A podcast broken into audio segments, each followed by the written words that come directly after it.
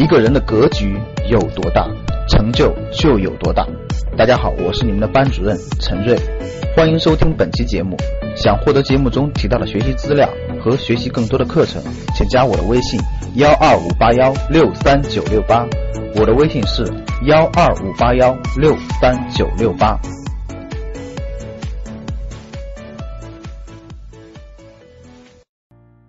我们看一看，那老师，如果我的工作已经不能动了，哎，各位听好了，我说一下啊，说老师，我符看听好了，符合这几种情况。第一种情况，我的这个我的无论我的专业方向、我的年龄或各方面，我未来的方向已经定了，各位听好了啊，就是我的行业、我的工作方向、我的方向都已经定了，我的发展路径其实已经挺明确的了，不能动了已经，无论是年龄、无论是行业、无论各方面都已经定了。这种情况，这这种情况的那个那个学员给我打个一。打个一，各位，就是就是我大方向一定了，我努力的方向就是至少未来十年，就未来十年我努力方向已经定了。啊！你甭管是公务员还是什么东西，我我工作不可能动，各种原因造成的。啊，家庭呀、年龄呀，而且我很满意啊，幸福度啊啊，你你你这些再好，我的工作挺好，我挺幸福的。啊，我不会动的，就是不是不是不动，就是说我大方向已经有了，各种原因，比如说有的是，那我就家里有孩子，各方面的，好，大家可以看到。那第二种情况，各位你就应该考虑了。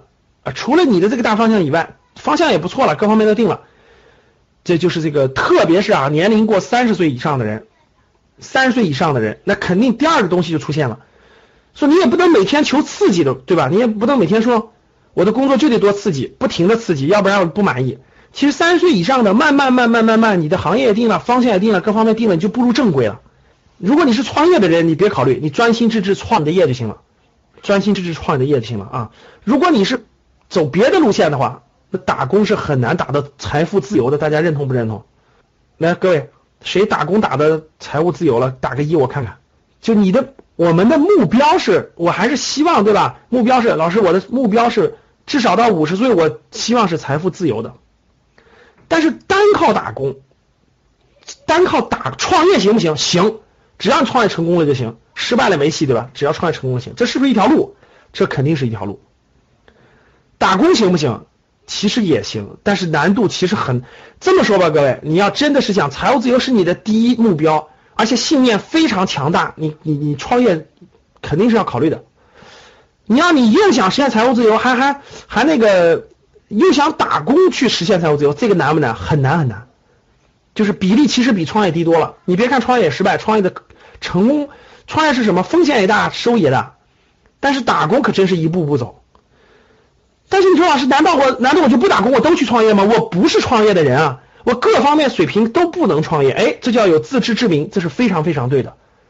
怎么办？边打工边学会投资理财，必须这样。你发达国家你去看看就知道了，真正靠死打工最后财务自由的还是非常少的。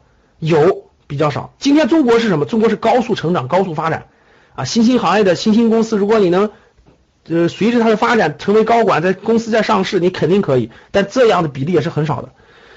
那郑老师，我努努力，我一年赚个十来万块钱，我还是有戏的。但是我又不能创业，我怎么能实现财务自由？各位，哎，从从你从你三十岁左右开始，确定不创业开始，你就要开始做投资理财这件事情了。这个事情得考虑，越晚。因为各位听好了，我问你们，创业成功是不是也要十年呀？就创，你就是在开始创业也得有十年才能成功，对不对？各位，是不是？各位打一，就是我就是看你就是决定创业了，你也得你也得在正确的方向上再打拼十年，你才能成功吧？你连个十年都没有，你连方向，你三五年连方向都没摸清楚，商业模式都没摸清楚，你根本就不可能成功的。各位听好了，投资理财也是一样的。投资理财也不是你拿着十二块钱今天出来夸夸夸就赚个一百倍就赚钱了，不是这样的。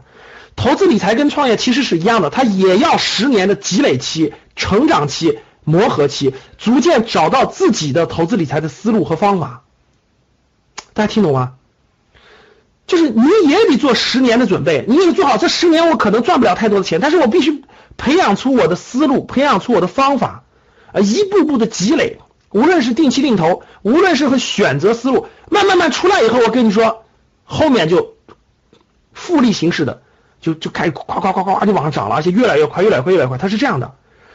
所以你也别想着说老师这个牛市来了，我投十万块钱迅速赚一百倍、一千万我就退休了，你别开玩笑了哈，没这水平也没这个啥，它需要一个过程，这个过程需要磨砺的，需要积累的。